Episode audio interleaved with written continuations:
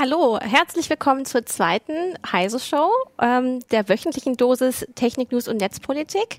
Ähm, ja, wir hatten in unserer letzten Woche die erste Show und äh, möchten gerne einige Verbesserungen schon mal vorstellen. Wir sitzen. das hatten einige äh, Zuschauer schon bemängelt. Wir standen letztes Mal etwas komisch an diesem Tisch. Ja, wer ist heute hier? Heute ist Jürgen Kuri hier. Hallo. Hi, ähm, ich bin Christina Bär und das ist Holger Bleich. Hallo. Ähm, wir wollen heute über Facebook und ähm, Hate Speech, äh, Hassreden auf Facebook sprechen. Und ähm, wir wollen es auch ganz kurz über Privacy Shield oder das äh, ausgelaufene Safe Harbor unterhalten. Und am Ende der Sendung werden wir noch Stefan Körner hier begrüßen über eine Live-Schalte. Ähm, das ist der Vorsitzende der Piratenpartei und der ähm, reagiert auf unsere erste Sendung. Der sagt nämlich, die Piraten, die sind gar nicht tot. So, Jürgen. Privacy Shield. Ja, äh, Safe Harbor ist definitiv tot, äh, im Unterschied zu den Piraten angeblich. Ähm, das ist ja jetzt zum 1. Februar tatsächlich ausgelaufen. Das heißt, diese, die, das Abkommen mit den USA, dass Daten in die USA zu Firmen in die USA übertragen werden können und man davon ausgeht, dass der entsprechende Datenschutzniveau gewährleistet ist, ist hat das Europäische Gerichtshof verworfen. Das ist nicht einfach so. Und jetzt müsste ein, hätte eigentlich zum 1. Februar was Neues kommen müssen kam aber nicht. Kam dann am 2. Februar, stand aber nichts drin, um es mal so zu sagen. Also die haben, die Europäische Kommission hat zwar gesagt, dass sie sich geeinigt haben mit den USA, allerdings auf etwas, wo keiner weiß, was es ist. Sie haben erstmal nur verkündet, dass sie sich geeinigt haben. Es liegt kein Text vor, was sie denn tatsächlich machen wollen. Die Datenschützer, die zucken jetzt mit den Schultern und sagen, ja, die haben sich geeinigt, aber wir können nicht sagen, ob das gut ist. Ähm, aber es wird auch zum Beispiel von Beschwerdestellen gesprochen, die eingerichtet werden sollen. Ähm, ist das jetzt auch Stochern im Nebel, wenn wir sagen, ja, es könnte Beschwerdestellen geben, wenn wir versuchen, die zu bewerten? Schon das vorab zu bewerten. Mag ja sein, dass es Beschwerdestellen gibt, aber es weiß natürlich dann auch keiner, welche Rechte die haben tatsächlich. Äh, das ist ja in den USA etwas ungeklärt. Da ist auch ein Gesetz verabschiedet worden, das angeblich EU-Bürgern Klagerechte gibt in den USA, das allerdings dann wieder so eingeschränkt ist, dass es völlig absurd ist. Und wenn man sich dann darauf bezieht, wie wir Beschwerde stellen, ist das auch wieder, sagen, würden die Datenschützer sofort sagen, das geht so überhaupt nicht. Ähm, die haben jetzt erstmal gesagt, okay, äh, die haben sich jetzt auf was geeinigt, jetzt warten wir mal ab, was die Kommission tatsächlich vorlegt. Solange gelten die Corporate Rules, äh, die sich Unternehmen gegeben haben und die Vereinbarung mit einzelnen Unternehmen als ausreichend. Solange darf man das noch so machen. Und dann muss man mal schauen, was die Kommission tatsächlich vorlegt. Also kann man sagen, äh, es hat sich noch nichts geändert. Wenn wir zum Beispiel Facebook benutzen, dann, was passiert mit unseren Daten? Dann wandern unsere Daten ganz normal wie bisher auch äh, auf Facebook-Server, die entweder in Europa stehen oder in den USA. Das kannst du nicht sagen, wohin sie gehen ähm, Facebook hat, hat ja korrigiert und beruft sich jetzt nicht mehr auf das alte, äh, äh, alte, ich sag immer Pearl Harbor, Safe Harbor Abkommen, sondern äh, beruft sich auf die Standardvertragsklauseln und, und Corpor äh, Binding Corporate Rules, glaube ich. Ich glaube auf die Standardvertragsklauseln vor allem.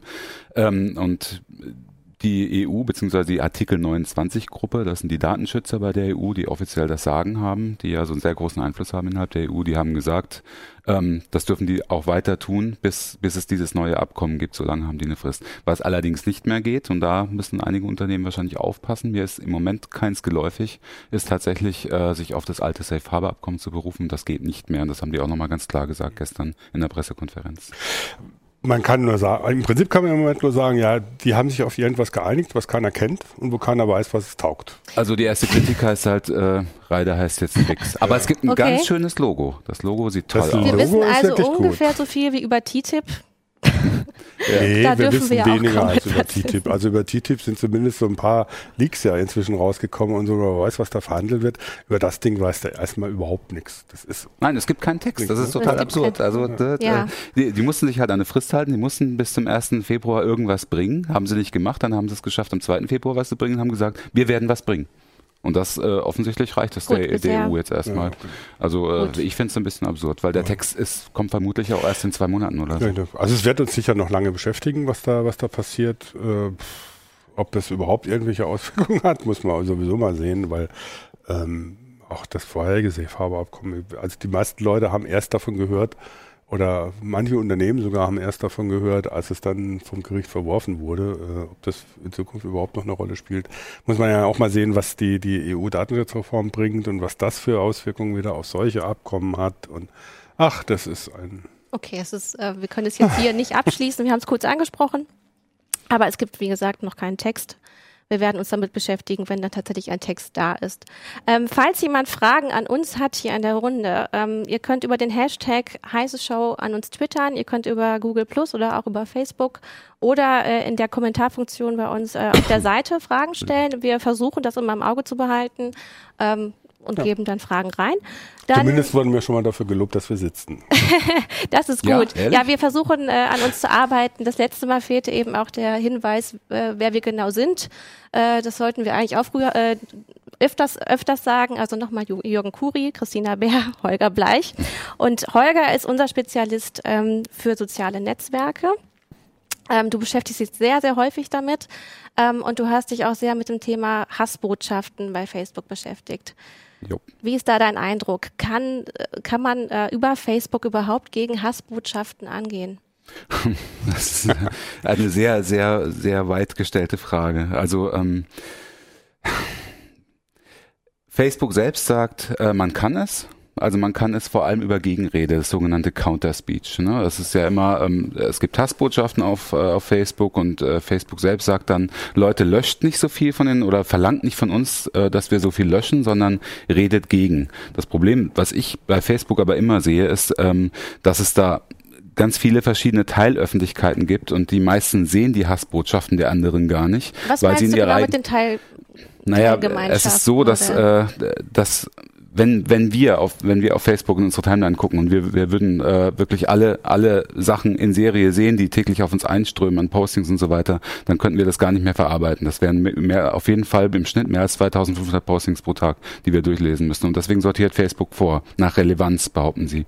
Und Relevanz heißt nach Interesse. Das heißt, wir kriegen von Facebook vor allem das gezeigt, das sortieren über 100 Algorithmen vor bei Facebook, bevor wir überhaupt in unsere Timeline zu sehen bekommen, was uns interessiert. Und Facebook glaubt, uns interessiert vor allem äh, äh, mit dem wir politisch, zum Beispiel an politischen Botschaften, das, womit wir, äh, womit wir äh, d'accord gehen womit wir einverstanden Oder sind. Oder wo wir relativ häufig ein Gefällt mir drunter setzen. Genau. Na, das wird uns ja immer häufiger gezeigt. Ähm, du nennst das Filterbubble. Ge genau, das ist der gängige Begriff dafür. Ähm, das, ist, das ist eine Meinungsblase, in der wir uns da alle befinden. Äh, die einzige Möglichkeit, und das machen auch immer mehr Leute, um überhaupt mal Gegenmeinungen auf Facebook zu sehen oder zu sehen, was da, was da tatsächlich passiert, jetzt zum Beispiel im rechten Spektrum, ist sich dann Fake-Accounts zuzulegen und ganz bewusst Beiträge, äh, Beiträge zum Beispiel zu liken, ähm, die, die rechtsradikale Botschaften zu enthalten, nur damit man immer mehr davon zu sehen bekommt, quasi sich eine zweite Gegenidentität zu, äh, zuzulegen, damit man überhaupt Counter-Speech betreiben kann. Äh, ich finde es ja schwierig, das immer nur auf Facebook zu, zu schieben. Das ist richtig, aber Facebook ja. ist halt die größte Plattform. Nee, nee, ne? ich meine ja auch bei Facebook. Also zum einen kannst du es ja teilweise einschränken, dass, ja. dass die vorsortieren. Das heißt, es gibt ja Einstellungen, wo du sagst, du willst nicht vorsortiert haben. Und das andere ist, diese Filterblase ist ja auf beiden Seiten. Ähm, wenn die Leute Sicher, sich immer nur klar. ihre, ihre Freunde, Freundeslisten und Followerlisten so machen, dass sie nur das zu sehen kriegen, was ihnen gefällt, dann kriegen sie, können sie natürlich auch keine Counter-Speech machen, weil sie, dann kriegen sie gar nicht mehr mit, dann kriegen sie nur noch irgendwie so übers Feuilleton oder was weiß ich wen oder über uns mit oder so, dass es sowas überhaupt gibt. Das heißt, es ist natürlich, wenn, wenn Leute sich darüber beschweren, was auf Facebook läuft, dann müssen sie sich teilweise auch an die eigene Nase fassen. Äh, das ist mit Sicherheit so, ganz klar, ja. Aber die meisten, also ich gehe davon aus, dass ähm, auf jeden Fall mehr als 90 Prozent der Personen Facebook einfach nutzen, ohne ganz, ohne großartig jetzt an, den, an ihren Filtereinstellungen zum Beispiel was zu ändern. Ne? Und ähm, das sind eben vor allem die, auch die, äh, die dann solche Botschaften verbreiten. Äh, kannst du uns ein paar Botschaften mal vorlesen, die unter Hasskommentar fallen würden? Ja, ich wollte mit Jürgen einen kleinen, äh, einen kleinen Spaß machen, weil Jürgen ist ja weil, derjenige, der bei äh, auf Heise Online gesagt genau, hat, äh, nichts löschen oder wenig, nicht nichts löschen, aber wenig löschen, zumindest die Inhalte, die eindeutig nicht strafrechtlich relevant sind, äh, stehen lassen. Der Meinung bin ich übrigens auch, das sehe ich genauso. Ähm, nur die Frage ist halt, äh, bei Facebook gibt es nach deren Angaben ein Team aus, was besteht aus mehreren hundert Leuten. Wie viel genau es sind, sagen sie nicht. Äh, und ähm, das sind, die sind teilweise sogar outgesourced von, wie jetzt bekannt wurde, die arbeiten nicht mehr bei Facebook direkt, sondern arbeiten zum Beispiel bei Avato in Berlin. Äh, und diese, und die gucken sich diese Beiträge an. Und die müssen einschätzen, ob das jetzt äh, die müssen entscheiden, ist oder genau, nicht. die müssen entscheiden, ob das strafrechtlich relevant ist äh, und ob es oder, oder ob es äh, entgegen ihrer ihrer ähm, Gemeinschaftsstandards läuft. So ein Beispiel, darf ich mal? Ja, mach das so. mal. Gewalt ist eine Option. Ich fordere hier mit jedermann auf, Angela Merkel Gewalt anzutun. Wer erfolgreich ist, dem verspreche ich 10.000 Euro. Ich werde mich bei Erfolg daran halten und auch überweisen. Schönes neues Jahr. Das ist einfach strafrechtlich relevant. Das ist ein Aufruf zu Gewalttaten. Steht das, aber, steht aber noch da. Ja, Oder gemeldet ist, steht aber über sowas müssen wir uns doch nicht, und über sowas müssen wir doch nicht diskutieren. Das ist ja Quatsch. Äh, Die Diskussion um Hate Speech geht ja nicht um solche Sachen, sondern geht ja darum, dass Leute etwas als Hassrede empfinden, was erstmal wenn du nur nach dem Strafrecht gehst, überhaupt nicht relevant ist. Das stimmt nicht ganz, weil natürlich die strafrechtlich relevanten Beiträge fallen auch unter Hate Speech. Hate Also, Speech ist halt ein politischer Begriff. Ich fand es heute Morgen in der Süddeutschen hat äh, ein Anton Stefanovic äh, zusammen mit einer Kollegin eine Analyse von den, den Kommentaren, die auf der Pegida-Seite waren, machen, gemacht, äh, veröffentlicht und äh, musste selber zugeben, naja, wenn man das so liest, ist erstmal nichts dran. Natürlich, das sehe ich Ähm, genauso. ja. Und da ist die Frage, wo, wo, worüber diskutieren wir denn im Moment eigentlich bei Facebook? Wir diskutieren darüber, dass sie strafrechtlich relevante Sachen nicht löschen. Okay, gebongt. Alles andere würde ich sagen, ich überlasse doch Facebook nicht die Entscheidung darüber, ob etwas inhaltlich äh, schädlich oder sonst irgendwas welches Kriterium ist, sondern das ist eine, tatsächlich doch eine Frage von Counterspeech oder nicht, weil diese Ansichten verschwinden ja nicht, wenn ich sie lösche. Sie sind ja immer noch da. Das ist ja wie früher in der DDR, wo es offiziell keine Nazis gab und nachdem die DDR kaputt war oder so, tauchten die alle plötzlich Aber aus kann ihren man das Löchern wirklich auf. dem normalen Nutzer zumuten, immer Counterspeech, also Gegenrede zu machen, auch vor allem gegen Ja. rechtsradikale, klar, rechtsradikale Menschen, die dort auftreten. Ja, ich ich meine. Facebook hat auch eine Klarnamenpflicht. Äh, ich finde das nicht gerade ähm, für einige Leute nicht ermutigend Also wir, mit dem also wenn wir hier schon so weit sind, dass du Angst haben musst, weil du auf Facebook was gegen Nazis sagst, dann kann ich sagen, dann kann man nur noch auswandern. Dann können wir uns alle ausweisen lassen in die Karibik und machen da irgendwie einen Sonnenstaat auf oder was. Also das ist ja, das ist ja völliger, also das geht ja sowieso nicht. Und natürlich erwarte ich das von Leuten, die sagen, das ist scheiße, dass sie dann auch was gegen unternehmen. So, pass auf, es gab ja äh, eine Studie aus Hildesheim und äh, die haben gesagt, naja, eigentlich sind wir ja alle eh nur Wohlfühlaktivisten und wir machen gar keine Gegenrede. Das ist uns viel äh, zu anstrengend. Ja, es ist nicht so, Ähm, dass wir, ja. Das heißt dann aber eigentlich, äh, dass wir dem Hass freien Lauf lassen über Facebook. Und Es da noch- und ja. hat da nicht Facebook eine Verantwortung? Müsste nicht Facebook diese Ähm, Verantwortung sehen und eben mehr einschreiten? Ich, bin- ich bin leider Jürgens Meinung in dem Fall, so leid es mir tut. Also wir, wir haben, es, es ist ein verdammt hohes Gut in diesem Land hier, dass man seine Meinung frei äußern darf. Und äh, mit Sicherheit das meiste, was, was an, das wirklich bei weitem meiste, was an Hass, äh, an Hate Speech auf Facebook läuft, ist strafrechtlich nicht relevant, sondern das sind Meinungsäußerungen. Und diese Meinungsäußerungen, die, äh, die müssen wir akzeptieren. Die akzeptieren wir, wenn sie auf der Straße geäußert werden, wenn sie in der Kneipe geäußert werden. Früher hat man sich halt über die bayerischen Stammtische aufgeregt, jetzt äh, ist es Facebook. Bei Facebook hat das eine andere Dimension. Erstens wegen der Filterblase äh, kann leicht so ein Aufschaukeln passieren, was am Stammtisch in, in so kleinen isolierten Zellen eben nicht passiert. Und äh, Facebook wirkt ja in sich selbst wie so ein, äh, gerade in solchen Filterblasen, wie so ein Verstärker. Ne? Also die werfen sich gegenseitig die Bälle zu und die Gefahr, die ich da, die ich darin immer sehe und die ja auch in dem Post selbst äh, zum Vorschein kommen ist, dass die Leute dann glauben, äh, weil sie so viel Zustimmung bekommen auf ihre Postings, weil sie halt die ablehnenden äh, Beiträge gar nicht sehen. Sie kriegen ja keine Ablehnung, weil sie sich in ihrer Blase befinden. Äh, die, sie glauben dann irgendwann, sie, sie sind in der Mehrheit. Und dann kann natürlich der Sprung kommen von wegen, wir sind in der Mehrheit, das legitimiert uns tatsächlich auch andere Taten zu tun und nicht nur uns äh, hier auf Facebook äh, äh, und unsere, unsere, unser Zeug So, abzusondern. was ist denn dann mit den angeblichen Gutmenschen, die jetzt ihre eigene Filterblase haben, die eigentlich einschreiten müssten, die aber diese Beiträge nie sehen? Dann laufen doch da zwei große Stränge aneinander klar. vorbei. Die, na, die eine Seite die Gutmenschen, die sich dann äh, äh, unterhalten. Benutzt diesen 20 Begriff nicht so oft, ich mag den nicht. ja, der ist auch nicht schön. Nein, Aber das ist jetzt äh, populistisch. Ne? Wort Oder sagen wir mal, die Wohlfühlaktivisten Die sind auf der einen Seite ja. oder die, äh, die dann äh, sich austauschen, äh, wo sie das nächste Mal auf die Straße gehen äh, für mehr Toleranz und die anderen, die sagen, so, wo ist das nächste Flüchtlingsheim? Mhm. Die kommen sich ja eigentlich dann auch nicht mehr in die Quere. Mhm, und, äh, aber das werfe ich ja genau den Leuten vor, den, den Wohlfühlaktivisten, dass sie dann meinen, sie retweeten irgendeinen, irgendeinen schönen Text, der, der irgendwie in ihre Meinung passt und das ist schon, schon eine Aktion oder schon, schon eine Aktivität. Ein oder, Like ist schon eine Aktivität. Oder ein Like nee. ist schon eine Aktivität oder ich unterschreibe eine E-Petition oder sonst was. Das ist ja Quatsch. Natürlich nutzt es nur was, wenn ich den Leuten Paroli biete, die meiner Meinung äh, widersprechen ja. oder die meiner Ansicht nach irgendwie Arschlöcher also sind. Ich, ich, will ja auch, ich will ja auch, dass sich die, äh, dass sich die Arschlöcher, die, die Rassisten und die neuen Faschisten verpissen.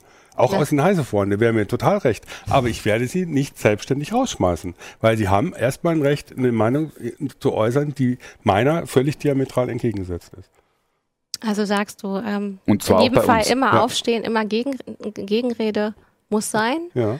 Ähm, darf ich noch mal, darf ich noch ja, ganz kurz was sagen? Gerne. Also was ich auch für sehr problematisch halte und das ist halt sehr leider sehr oft zu beobachten, ist äh, ist so ein Heruntergucken äh, gerade von den äh, von den Leuten, die eigentlich Gegenrede betreiben wollen, gegen zum Beispiel rechte Inhalte äh, auf Facebook, die dann aber sehr abwertend werden. Erstens, wenn sie sich zum Beispiel über mangelnde Rechtschreibung aufregen, mhm. ne, oder wenn wenn sie wirklich total sarkastisch, ironisch äh, irgendwelche ernst gemeinten Beiträge kommentieren und damit wirklich eindeutig zeigen, ich nehme deine Meinung nicht zur Kenntnis, mhm. ich nehme deine Meinung zwar zur Kenntnis, aber nicht ernst.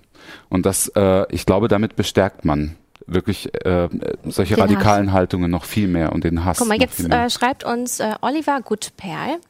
F, also Facebook ist ein Verstärker für Hassbotschaften und der normale Bürger soll es wieder gerade biegen durch Counterspeech. Klingt unfair. Ja, man das kann aber auch sagen, äh, wenn man das mit der Counter-Speech ernst, ernst, nimmt, wäre es ja auch ein Verstärker für Counter-Speech unter Umständen. Das ist ja die Gegenseite. Aber das es, hat, es hat doch, äh, ja. was weiß ich, das war auch, war, äh, sagt Endzeit-Uhr, bei Facebook fehlt eine negative Response-Loop. Das heißt, das heißt, wenn du viele negative Kommentare kriegst oder so, dass das irgendwie einfließt zum mhm. Beispiel. Das ist zum Beispiel so eine Geschichte, woran man arbeiten ja. kann. Und das andere ist natürlich Counterspeech. Du hast ja auch eine Verstärkung für Counterspeech auf so, so, so, so einem Medium. Das du ist ja nicht so, dass, teilen, die, dass, die, dass, dass Facebook nur das verstärkt, was irgendwie Hass ausmacht. Ja, aber die ja. Welten begegnen sich zu wenig. Ja. Das ist das, das, ähm, ist das Problem. Es sollen doch jetzt auch so neue Emojis eingeführt werden. Das äh, läuft alles unter dem äh, Leitthema, äh, nicht Leitthema, unter dem ähm, äh, Titel Reactions könnte das etwas bringen. Also man soll bald nicht nur den Gefällt mir-Button drücken können, sondern man soll auch äh, einen wütenden Smiley zeigen können. Es kommt darauf an, wie Facebook das, wie, wie, wie, die Plattform selbst darauf reagiert. Also wenn, wenn äh, diese Meinungsäußerungen durch die Emojis dann tatsächlich auch in, äh, in die Bewertung eines Nutzers einfließen, das heißt, äh, wenn das, wenn das Einfluss auf die Algorithmen hat und auf die Sortierfunktion, dann könnte es natürlich schon was bringen, klar. Ja. Gut, ähm, ja, wir haben schon Viertel nach vier. Ähm, wir haben jetzt über Facebook gesprochen, Hate Speech. Kommt da wahrscheinlich auch nie zu einem Punkt. Kommt da wahrscheinlich nie zum Punkt. Ähm, aber was, wir waren aber, uns ziemlich einig, muss man mal sagen. Na, na, nicht ganz so einig. Und ich würde immer noch sagen, was mir immer fehlt, ist wirklich dieser Dislike-Button. Ich würde mhm. am liebsten manchmal einfach den Daumen runter machen. Ähm, das geht aber nicht. Ähm, und ich glaube, da müsste Facebook eigentlich nochmal nacharbeiten. Ähm, immer nur der Thumbs Up funktioniert, glaube ich, nicht. Ähm, wir möchten ja jetzt noch mit Stefan Körner sprechen. Der wartet auch schon ähm, genau. darauf, dass wir mit ihm reden. Wenn ich ihn jetzt finde. wir haben hier einen äh, Skype-Chat mit ihm. Den müssen wir jetzt erstmal noch auf unserem Notebook hier ja, ja. öffnen. Ja, nochmal zu uns als Person, nochmal Jürgen Kuri äh, aus, äh, von Heise Online. Christina Bär, Holger Bleich. Wir haben uns darauf geeinigt, als wir die Schalte schon mal ausprobiert haben, dass wir uns duzen. Also hallo Stefan, hi. Hallo, grüß dich. Hallo. Jetzt wollen wir erstmal gucken, ob wir dich hören können. Wir hören nämlich gerade noch nichts. Hörst du uns? Ja, laut und deutlich. Ah, ja. jetzt hören wir Wunderbar. Dich auch. Also ähm, wir haben äh, in der letzten Woche gesagt, oder wir sind zu dem Urteil gekommen, äh, die Piraten sind nicht mehr da. Ähm, was sagst du dazu? Eine andere dazu. Ähm, ich habe auch ein bisschen Gründen. oh, ich höre dich ganz schlecht. Wir hören hier nur abgehackte Töne. Oh no. Ja. Gut, wir versuchen es nochmal. Vorhin hat es wunderbar funktioniert, oder? Ja, ja, ja, ja. Meistens ist es so mit der Technik. Ich kenne das. Ähm, unsere Parteitage fangen üblicherweise auch. jetzt funktioniert es auch schon wieder besser. Genau, jetzt ist es, läuft es flüssig.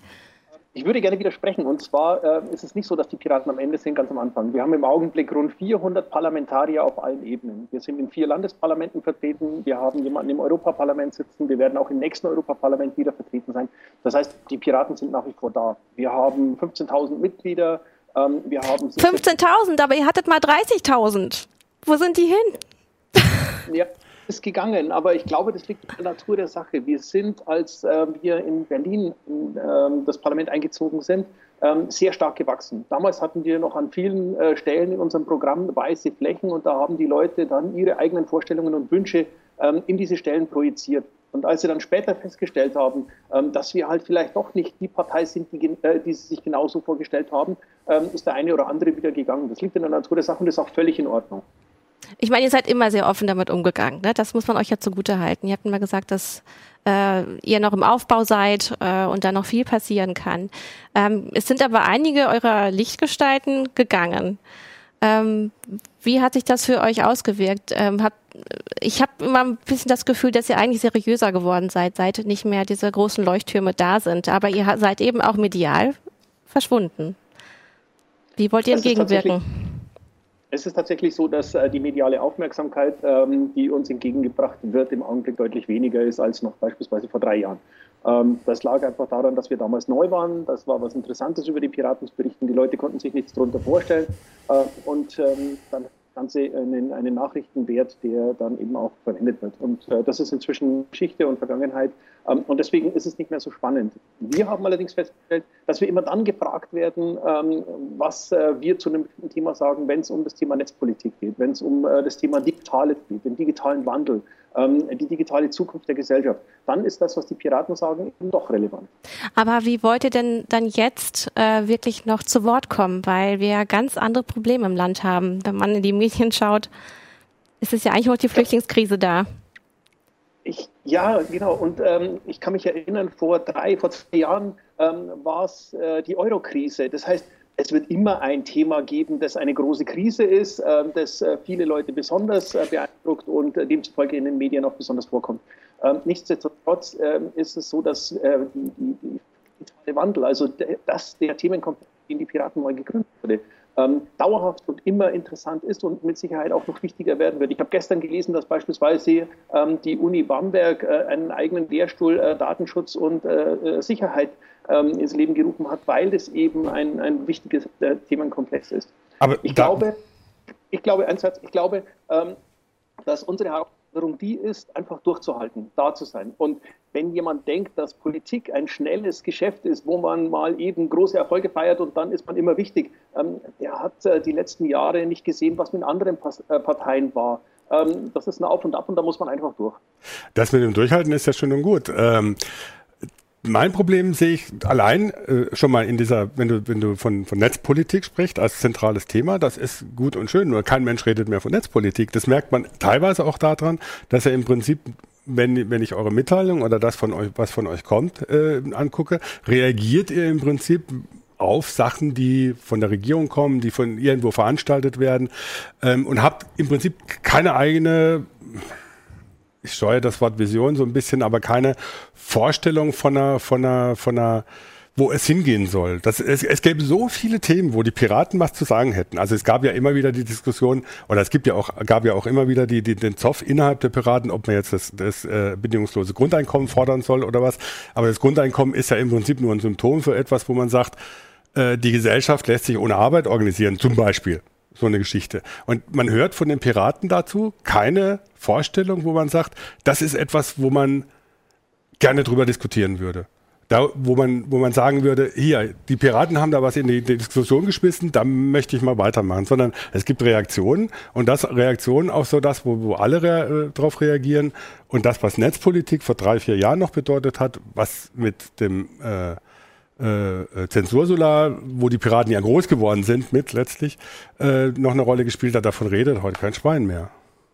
Ich würde da gerne ein bisschen widersprechen. Wenn äh, ich mir anschaue, dass äh, die Bundesregierung vor kurzem eine Vorratsdatenspeicherung beschlossen hat, dann haben wir sehr wohl ein Thema, über das wir reden sollten. Und es ist ein Thema, über das wir jetzt reden müssen. Natürlich äh, sind Visionen wichtig und natürlich ist es wichtig, auch eine eigene Vorstellung davon zu haben, ähm, wie die Welt in 10 oder 20 Jahren aussehen soll. Wir haben aber im Augenblick das Problem, dass wir eine Regierung haben, die permanent auf Überwachung setzt, auf mehr Kontrolle. Ähm, Im Augenblick wird darüber diskutiert, ob man ähm, das Bargeld in seiner freien Verfügbarkeit einschafft. Ich glaube, äh, einschränkt. Ich glaube, wir alle sind uns einig, dass Bargeld ein großes Stück Freiheit ist. Ähm, das äh, sind Bedrohungen, die uns als Gesellschaft jetzt und heute äh, tatsächlich an den Wurzeln, ähm, an, an, die Wurzeln gehen. Und ähm, das sind die Dinge, um die wir uns kümmern müssen. Und äh, dann können wir natürlich eine Diskussion führen, ähm, wie wir uns die Gesellschaft äh, vorstellen, in der ähm, nur noch ein kleiner Teil äh, sein, sein Einkommen durch Arbeit bezieht. Aber das ist was, äh, was langfristig geschieht. Aber äh, um da kein, kein Missverständnis aufkommen zu lassen, ich bezweifle nicht die Existenznotwendigkeit einer Partei wie, die, wie, der, wie den Piraten. Ich sage nur, das, was im Moment passiert, entspricht nicht dieser Existenznotwendigkeit, weil es immer so nur so ein reaktives Ding ist, auf so eine Abwehrhaltung gegenüber dem ist, was passiert und eben nicht entwickelt wird, wie man sich eine Politik vorstellt, die äh, das Netz als ja gut freiheitliche Infrastruktur mit integriert und die davon eine gesellschaftliche Vorstellung entwickelt. Es ist schwierig, solche gesellschaftlichen Vorstellungen zu formulieren. Ähm, wir machen den Ansatz anders, wir leben sie. Ähm, bei uns sind alle Vorstandssitzungen transparent. Ähm, wir haben mit ähm, äh, Open Data, Open Government ähm, äh, Politikfelder eingebracht äh, oder bearbeitet, die, die tatsächlich auch etwas in die richtige Richtung bewegen. Ähm, Antrag ist ein System, äh, bei dem die, die Menschen äh, auch tatsächlich auf allen politischen Ebenen Entscheidungen mit beeinflussen können. Und das ist etwas, was die Piraten ausgemacht hat und was äh, wir nach wie vor hatten. Aber ich glaube, teilweise wurde es den Piraten dann auch weggenommen. Ne? Es gibt immer mehr Städte, die sagen, klar, Open Data, wir geben ganz viele Daten frei. Ich meine, das ist ein Erfolg für euch, aber damit äh, seid ihr auch wieder ein Stück abgeschafft. Nein, das glaube ich eben nicht. Ich denke, dass wir eine ähnliche Situation haben wie die Grünen vor, ich glaube, 30 Jahren. Ähm, da war das Thema Umweltschutz ähm, für viele abstrakt, nicht wirklich greifbar. Und äh, die Menschen haben gesagt, das ist äh, was politisch wirklich wichtig ist. Eine Umkehr hat erst stattgefunden, als in der Tagesschau ähm, irgendwelche Bilder zu sehen waren von Hügelketten im Harz, äh, bei denen kein einziger Baum mehr Laub oder Nadeln hatte. Ähm, und die Leute dann plötzlich gesagt haben, oh, der Wald stirbt wirklich. Ähm, das heißt, das tatsächliche Problem, das wir haben, ist, dass die Netzpolitik digitalen Wandel unglaublich wichtig ist, aber es unglaublich schwer ist, ähm, das den Menschen nahezubringen. Das ist das, wofür wir jeden Tag kämpfen.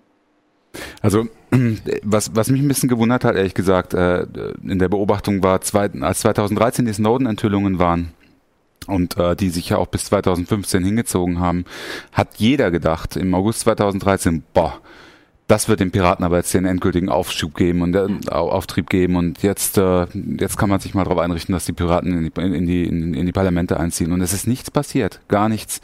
Das war das, das war genau das Thema. Das waren die das waren die waldlosen Hügel, die plötzlich zum Vorschein gekommen sind.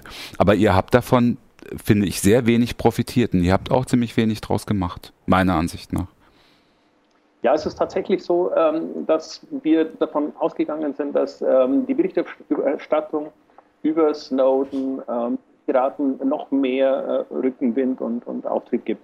Ähm, das ist so nicht gekommen und ähm, das ist vielleicht auch tatsächlich ein bisschen schade. Aber ich glaube nicht, dass äh, die Berichterstattung Snowden die ähm, Hügelketten im Harz sind. Ähm, ich habe noch das Problem, dass das Thema Datenschutz ähm, und, und Schutz der Privatsphäre im Internet für sehr, sehr viele Menschen zu abstrakt ist. Ähm, uns fehlen da tatsächlich im Augenblick die plakativen Bilder, die uns wirklich aber ist das nicht manchmal auch eure Organisationsstruktur? Ähm, also ähm, ich habe das ein bisschen im Landtag Nordrhein-Westfalen verfolgt, äh, wie sich die Fraktion da geschlagen hat. Und äh, das sah zwischendurch immer wieder so aus, als würden sich alle selbst zerlegen. Die haben sich geschlagen? Nein. So. die haben sich nicht geschlagen, aber es gibt nun mal Abläufe in so einem Landtag und ähm, natürlich seid ihr ähm, damit angetreten zu sagen, so wir wollen äh, transparenter sein, äh, wir wollen alles öffentlich diskutieren und das funktionierte natürlich mit den anderen Parteien nicht so gut. Aber statt da ähm, Lösungen zu finden, ist ähm, naja, nach meiner Ansicht da eher was verbrochen. Also ähm, die Fraktion als sich, äh, existiert die noch so als große Gemeinschaft oder sind das jetzt nicht alles Einzelkämpfer? Also die Fraktion in ähm, NRW ist tatsächlich noch eine Fraktion, die da ist und funktioniert. Ähm, das steht außer Frage. Wir haben ähm, inzwischen zwei Mitglieder der Fraktion ähm, verloren. Ähm, nichtsdestotrotz äh, sind wir noch ausreichend Leute, um äh, tatsächlich politisch zu arbeiten. Und ja, du hast recht, es war ein großer Fehler, dass wir nicht nur unsere Diskussionen öffentlich geführt haben, sondern auch unsere Auseinandersetzungen. Ähm, das hat uns sicherlich sehr, sehr viel Sympathiepunkte gekostet. Ich glaube aber trotzdem, dass es der ehrliche Weg ist. Ähm, wir sind die Partei, die angetreten ist, um politische ähm, Prozesse transparent zu machen. Ähm, Nochmal eine Frage. Hast, ich weiß nicht, ob du es schon gesehen hast, aber Hannelore Kraft hat jetzt einen Videoblog gestartet. Die geht jetzt mit einem Selfie-Stick äh, durch ihren politischen Alltag und nimmt auf, wie sie morgens ins Auto steigt und äh, ihre Reden schreibt und dann zu einer Abendveranstaltung geht. Ist das eure Vorstellung von Transparenz, wie man es machen sollte? Nein, äh, wirklich. Ähm, das ist ein nettes Gimmick, um einfach zu zeigen, ähm, dass ähm, Transparenz etwas ist, was man auch visualisieren kann. Ähm, aber tatsächlich geht es bei der, bei, bei der eigentlichen Forderung nach Transparenz darum, äh, politische Prozesse nachvollziehen zu können, dass beispielsweise Haushaltszahlen öffentlich gemacht werden, ähm, dass äh, Protokolle öffentlich einsehbar sind, dass auf allen Ebenen beispielsweise Parlamentssitzungen äh, gestreamt werden. Das sind äh, Dinge, die wir unter Transparenz verstehen und die das wirklich auch sinnvoll machen. Wenn ähm, Hannelore Kraft jetzt äh, tatsächlich ähm, dann ist das wirklich süß ähm, und hilft uns vielleicht bisschen wahrgenommen zu werden, ist aber nicht das, was wir meinen. Auch als Seehofer damals gesagt hat in, in, in diesem äh, Heute-Journal-Interview äh, am Ende, ähm, äh, ja, das können Sie alles senden, wir machen das jetzt transparent, war das ein kleiner Werbeblock für die Piraten. Ähm, ist aber noch nicht der Weisheit letzter Schluss. Äh, das ist ein Prozess, an dem wir arbeiten. Oh, jetzt ist der Ton weggebrochen. Wir haben den Rest nicht gehört. Aber ich glaube, er ist noch da. Ja. Also äh, die, äh, du, du, hast vorhin was gesagt, was ich ganz interessant fand, was ich nachvollziehen kann und was ich auch, äh, was ich im Prinzip auch, bei, wenn wir über Netzpolitik berichten, natürlich auch immer das Problem da ist. Es fehlt tatsächlich sowas wie bei den Grünen damals mit dem mit dem äh, mit den mit dem toten Wäldern durch den sauren Regen, so, ein so ein plakatives Bild, das die, das den Leuten im Prinzip nahe bringt, worum es eigentlich geht. Aber das wäre natürlich genau Aufgabe der Piraten, diese Bilder zu finden.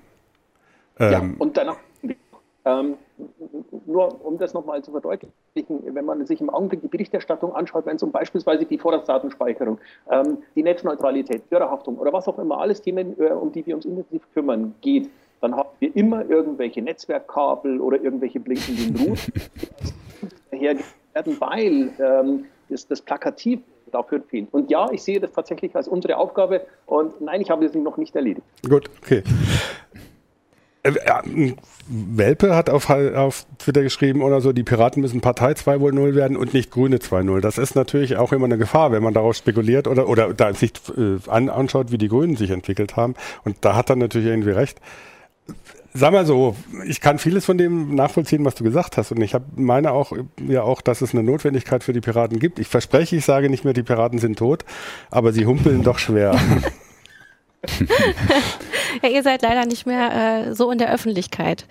Ähm, ich muss auch ehrlich sagen, also ich, ich glaube auch, was, was euch echt einen Schlag versetzt hat, also in, in, aus meiner persönlichen Beobachtung ist, ähm, dass solche Leute wie, wie also wirklich die, die lange durch Talkshows getingelt sind, wie äh, Herr Lauer zum Beispiel, mhm. ne, dass, dass die sich dann als die ganz normalen äh, Politprofis rausstellen, ähm, weil jeder hat am Anfang gedacht, oh, das sind die Extremideologen, das sind diejenigen, die wirklich so mit 150 Prozent Herzblut hinter ihrer Politik stehen und dass dann ausgerechnet ein Herr Lauer direkt als, äh, als Lobbyist im Springer-Konzern geht, äh, nach, nachdem er die Partei verlässt, das, das hat, glaube ich, vielen echt einen Schlag versetzt. Weil ja. man halt gemerkt hat, ach, das sind ja doch auch nur ganz normale Parteipolitiker, die, äh, die die dahin geht, äh, die dahingehend, äh, wo es was zu holen gibt. Ja gut, es gibt natürlich in der Berliner Berlin, also wo, jetzt muss ich euch selber in Schutz nehmen. Es gibt natürlich in der Berliner Fraktion auch andere Beispiele. Martin Delius ist natürlich das beste Beispiel. Gut, der unterstützt jetzt die Linken, was ich irgendwie auch blöd finde, aber okay. der ist wenigstens konsequent, also in dem, was er tut. Ja. Also ich glaube, das eine Sache, die einfach in, in, in, der Natur der Sache liegt. Ähm, wenn wir Menschen in Parlamente wählen, äh, dann werden wir am Ende feststellen, es sind Menschen. Und da gibt es welche, die ähm, haben halt äh, tatsächlich Rückgrat und die anderen äh, sind irgendwelche ähm, ja, Trittbrettfahrer oder sonstige ähm, Halunken, die versuchen, auf die Schnelle irgendwo noch mitzukommen. Und ähm, gerade bei unseren Aufstellungsversammlungen im Hype und äh, kurz davor war es halt schon so, dass unglaublich viele Leute dazugekommen sind. Mhm. Ich denke, das hat sich aber inzwischen deutlich verbessert. Gut. Habt ihr für euch denn noch einen Fahrplan für die nächsten Landtagswahlen? Also die nächsten Landtagswahlen sind natürlich schwierig. Wir haben äh, beispielsweise jetzt in äh, Baden-Württemberg das Problem, dass wir nicht in allen Landkreisen, äh, in allen äh, Wahlkreisen auch tatsächlich Kandidaten aufstellen können oder beziehungsweise äh, die Unterschriften, die Unterstützerunterschriften sammeln konnten. Ähm, und demzufolge wird da das Wahlergebnis natürlich äh, extrem schwierig ähm, zu halten im Vergleich zur letzten Wahl. Ähm, ich denke, das vorhin schon mal gesagt, dass Politik ein sehr, sehr langfristiges äh, Projekt ist. Und ähm, wenn nicht jede Wahl gewonnen wird, dann heißt das noch nicht, äh, dass ein Projekt gescheitert ist oder eine Partei am Ende ist, sondern dann heißt es äh, eben, dass wir eine Durchstrecke haben und dass wir Dinge besser machen müssen. Und was wir im Augenblick besser machen, ist, ähm, wir streiten nicht mehr öffentlich. Wir nach wie vor diskutieren. Also doch nicht mehr ganz so transparent. Ich sagte ja, Transparenz bedeutet nicht, äh, mit einem Selfie-Stick durch die Gegend zu rennen und äh, permanent äh, zu filmen, wie man mit Leuten diskutiert oder streitet, ähm, sondern bedeutet, politische Entscheidungen nachvollziehbar zu machen. Und das ist etwas, was wir nach wie vor tun. Ähm, aber die eine oder andere Diskussion darf durchaus auch einmal unter vier Augen geführt werden, um am Ende dann ähm, etwas zu haben, was man präsentieren kann, ohne dass man öffentlich streiten muss. Okay, dann halten wir fest. ihr seid nicht tot, ihr habt nur eine Durststrecke. Ja. Sie humpeln, sie humpeln. Der humpelt. Aber wir wünschen, wünschen, euch natürlich, dass ihr äh, bald wieder ähm, wunderbar laufen könnt auf dem politischen Parkett. Ähm, vielen Dank, dass du dir die Zeit genommen hast, mit uns zu sprechen. Ähm, ja, und ich denke, wir können jetzt für heute Schluss machen mit der Heise Show. Ähm, wenn Fragen zu dieser Sendung auftauchen, wenn noch Fragen zu Stefan Körner auftauchen, bitte schreibt einfach unter dem Hashtag Heise Show an uns über Twitter, über Facebook, äh, über Google Plus oder in unserer Kommentarfunktion ähm, auf unserer Seite heise.de. Ähm, wir versuchen das dann entweder in die nächste Sendung einzubauen oder auf andere Weise darauf zu antworten. Ja, vielen Dank das waren Jürgen Kuri, Christina Bär, Holger Bleich und Stefan Körner. Ähm, bis zur nächsten Woche. Ciao. Tschüss. Tschüss.